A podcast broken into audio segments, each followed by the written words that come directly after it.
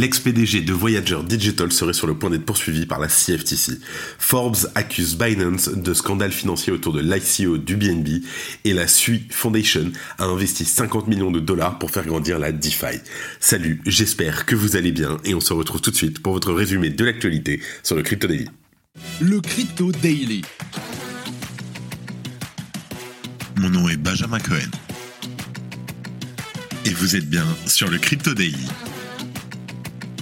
le podcast qui traite de l'actualité crypto, NFT et métaverse. Dans vos oreilles, chaque jour, du lundi au vendredi. La Commodity Future Trading Commission, la CFTC, serait sur le point de poursuivre Stephen Ehrlich, l'ex-PDG de Voyager Digital, aujourd'hui en faillite. Ce dernier a réagi en se disant en colère et perplexe. Quels sont les éléments motivant le gendarme financier américain? En deuxième news, et depuis sa fondation, Binance, dirigé par son emblématique fondateur Changpeng Zhao, est considéré comme un véritable titan de l'industrie de la crypto-monnaie. Mais une nouvelle enquête publiée par Forbes pourrait bien ébranler cette image quasi immaculée. On vous explique tout dans quelques minutes. Et en troisième news, lancé en mai 2023, SUI est une blockchain de Layer 1 à smart contract. Le protocole souhaite mettre les bouchées doubles dans son expansion en cette fin d'année 2023. Mais avant tout ça, et comme d'habitude, le coin du marché avec notre partenaire CoinHouse.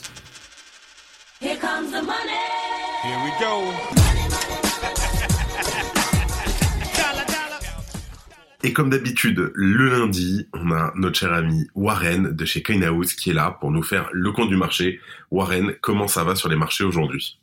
Déjà, bonjour à tous. Et sur les marchés, on a quelques tensions. On va commencer d'abord par l'actualité des derniers jours. C'est des tensions au Moyen-Orient au niveau géopolitique.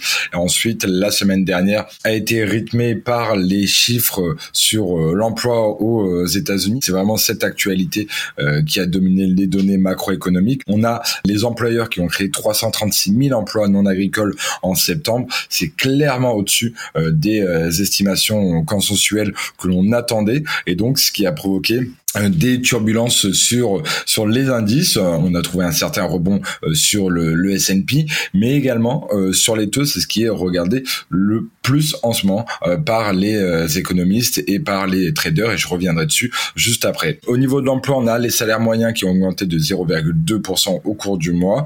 Et ensuite, on a finalement ces données qui suggèrent que c'est l'augmentation de l'offre plutôt que la demande qui justement nous donne des un marché du travail de cette de cette manière et qui favorise un, un environnement inflationniste plus euh, bénin. Enfin, la dernière news, c'est au niveau du pétrole WTI qui a chuté à 81 dollars et qui pourrait de nouveau nous faire un sursaut en fonction des tensions géopolitiques dont j'ai parlé à l'introduction. Pour euh, continuer dans cette logique au niveau des taux, on a les taux 10 ans euh, qui inquiètent de plus en plus les opérateurs de marché. Ça peut provoquer par exemple une récession aux États-Unis, une nouvelle crise. On regarde de ça très près euh, chez CoinHouse parce que ça inquiète réellement. Je vous avais averti il y a deux semaines qu'on avait dépassé le niveau de 2007 et on continue cette marche en avance sur euh, sur les 10 ans. Pour rappel, les taux 10 ans sont eux euh, fait, en tout cas créé à travers les valorisations de tous les participants au niveau mondial et surtout au niveau euh, des, euh, des US, alors que les taux décidés par la Fed, eux, sont décidés par quelques banquiers centraux, ce qui montre bien que la confiance et l'impact que ça peut avoir sur les consommateurs se traduit à travers les taux longs comme les taux 10 euh, ans et on continue de suivre ça de très près. Ensuite, vis-à-vis -vis de l'écosystème crypto, on a les euh, acheteurs qui maintiennent les 27 000 dollars euh, sur euh, Bitcoin. C'est vraiment essentiel de maintenir ce support pour poursuivre la hausse et donc continuer cet élan haussier. On a quand même le risque d'une baisse prononcée qui s'est atténuée au fil des derniers jours, mais la dynamique de Bitcoin s'essouffle quand même progressivement et au vu de la tension monétaire, économique, géopolitique, on commence à avoir quand même des petits risques qui arrivent sur les et comme à notre habitude, les marchés tels euh, l'écosystème crypto ou les actifs à risque vont être les premiers qui vont subir les conséquences sur le court terme si on a une crise de liquidité. Ensuite, on peut tout à fait, tout à fait avoir la thèse d'actifs euh, de valeur refuge et donc avoir une performance haussière qui arrive parce qu'on a euh, des banques américaines par exemple qui connaissent des crises. Finalement, on est à un niveau clé euh, qui constitue un point de pivot à long terme et il faut absolument maintenir ces 27 000 dollars. On a deux situations à court terme. On va sûrement assister à une consolidation entre 27 000 et 27 500 avec des mèches potentielles qui peuvent aller chercher les liquidités sur les 26 700 dollars. À moyen terme, on s'attend à un nouveau test du niveau des 26 000 dollars et on peut passer en dessous des 26 000 dollars. Pourquoi pas revisiter les 25 500. Au niveau des on a une configuration qui est à peu près équivalente. On a eu la semaine dernière les ETF euh, sur ETH qui ont, propulsé le cours sur euh, des résistances, mais on a moins euh, d'activité. On se situe toujours sur les mêmes niveaux.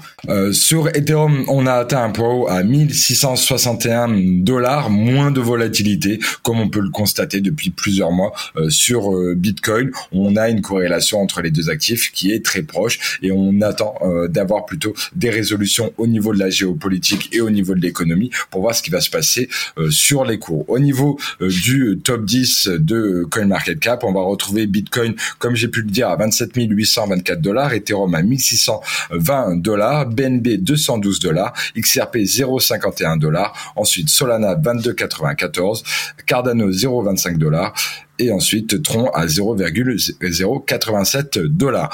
Voilà pour le tour de la macroéconomie, de l'écosystème crypto. Cette semaine, on va surtout attendre euh, d'avoir les news autour de l'inflation qui vont nous donner un nouveau rythme. Merci à tous et on se retrouve la semaine prochaine. Et merci beaucoup euh, Warren, comme d'habitude, top. À la semaine prochaine. Merci à tous, très bonne semaine. Et on commence donc avec l'ex-PDG de Voyager Digital qui serait sur le point d'être poursuivi par la CFTC. Alors que Voyager Digital a fait l'année dernière faillite, Bloomberg a rapporté que les enquêteurs de la Commodity Future Trading Commission, la CFTC des États-Unis, ont recommencé de poursuivre Stephen Ehrlich, ex-PDG de l'exchange. Les raisons de ces conclusions sont que l'intéressé aurait enfreint les règles du gendarme financier américain concernant la sécurité des actifs des clients en trompant ces derniers. Pour rappel, c'est un prêt de 650 millions de dollars auprès du fonds Three Arrows Capital avec l'édit actif qui avait précipité la chute de Voyager. Alameda Research s'est ensuite porté au secours de l'entreprise, mais l'explosion en plein vol de l'empire de SBF a fini par sceller le sort de Voyager. Stephen Ehrlich n'aurait donc pas fait preuve de due diligence nécessaire et les commissaires de la CFTC débattent actuellement de la possibilité de le poursuivre ou non. En réaction à la nouvelle, celui-ci a indiqué être en colère et perplexe. Je cite Jour après jour, Voyager a travaillé en étroite collaboration avec les régulateurs concernés. Ces allégations semblent être l'un de ces cas où les arbitres établissent de nouvelles règles et déclarent une faute après la fin du match. J'ai hâte d'être innocenté devant le tribunal. En parallèle, Paul Hague, l'avocat en charge de la liquidation de Voyager, a convenu cette semaine d'un règlement avec la Federal Trade Commission. Cette dernière avait épinglé l'exchange l'année dernière alors qu'il indiquait à ses clients que leur dépôt en dollars était couvert par l'assurance dépôt fédérale, conduisant à l'ouverture d'une enquête en février dernier. Ça y est, l'interview avec le fondateur de Swissborg, Cyrus Fazel, est disponible sur YouTube. Le lien est en description. Je vous mets un petit extrait pour vous mettre l'eau à la bouche et on se retrouve directement sur YouTube, en sachant que l'interview sortira en podcast samedi prochain. Mais comment on peut créer la banque du futur Et là, Swissborg arrivait. C'était une galère pas possible. Là, on s'était clair, on s'est dit, on n'arrivera jamais. On va bientôt avoir une nouvelle monnaie que tout le monde a demandé. Ceux qui ont investi dans notre Swissborg token à 1 balle, aujourd'hui, il a 12 centimes. Fais quand tu le sens, mais fais tout ça là, ne le fais pas. ok, ok, bah. Cyrus pour le Crypto Daily. Let's go. Let's go. à tout de suite sur YouTube. En deuxième news, on parle de Forbes qui accuse Binance de scandale financier autour de l'ICO du BNB. Je vous explique.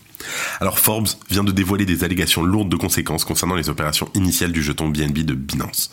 Selon le rapport de Forbes, l'initial coin offering, l'ICO du BNB, initialement vanté comme un succès retentissant, se révèle être bien loin de la réalité. Les investisseurs de l'ICO auraient reçu seulement 10,78 millions de jetons BNB, une fraction du montant annoncé de 100 millions. Et attention, parce que cette divergence ne se limite pas qu'au nombre de jetons.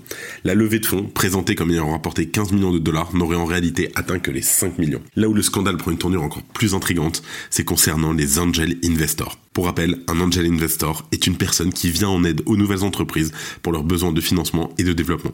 Ces investisseurs privilégiés auraient reçu 40 millions de jetons BNB, soit le double de la somme initialement prévue de 20 millions. Pourquoi un tel écart et d'où proviennent ces jetons supplémentaires? Selon Forbes, Binance se serait approprié les jetons BNB non distribués, accumulant ainsi un trésor colossal de 65 millions de jetons, en plus de sa propre allocation initiale de 80 millions.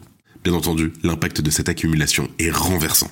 Ce qui fait qu'aujourd'hui, Binance contrôlerait un total effarant de 116,9 millions de BNB, soit un équivalent de 27,3 milliards de dollars. Et attention, parce que cette somme ne représente pas moins de 76% de l'offre totale en circulation du BNB. Bien entendu, le rôle du BNB dans cette affaire n'est pas anodin. Selon Forbes, le jeton BNB aurait servi de levier stratégique, un peu à l'image du jeton FTT pour FTX, permettant à Binance de s'élever au rang des plateformes dominantes. La crypto aurait été utilisée pour prendre des parts dans des startups prometteuses, consolidant ainsi sa position dominante. Petit avertissement, mais dans un marché où la confiance et la transparence sont essentielles, bien entendu que ces révélations posent de sérieuses questions sur les pratiques de l'une des plus grandes plateformes d'exchange au monde. Avant de prendre des décisions hâtives et des conclusions, on va quand même laisser la chance à Binance de répondre et voir ce qu'il en est. Merci d'écouter le Crypto Daily. En dernière news, on parle de la SUI Foundation qui investit 50 millions de dollars pour faire grandir la DeFi. Alors, les équipes de SUI ont annoncé une stratégie de réallocation des fonds pour prioriser le développement du réseau. SUI a donc repris 117 millions de jetons SUI à des teneurs de marché externes. Pour rappel, un teneur de marché, plus connu sous le nom de market maker, a pour rôle d'assurer les liquidités sur un marché de données. Il semblerait que SUI ait distribué à son lancement des jetons à ses acteurs afin qu'ils fournissent des liquidités sur diverses plateformes d'échange. Maintenant que la blockchain est lancée et la liquidité présente, SUI, bien entendu, souhaite réallouer ses fonds. Dans son communiqué de presse, SUI explique vouloir utiliser ces fonds pour soutenir la croissance du réseau. En pratique, ces fonds seront octroyés sous la forme de subventions aux développeurs qui construisent des applications décentralisées sur SUI. De plus, les initiatives de liquid staking ainsi que de market maker automatisés bénéficieront également de ce financement. Point important, ces jetons ont déjà été émis par le protocole.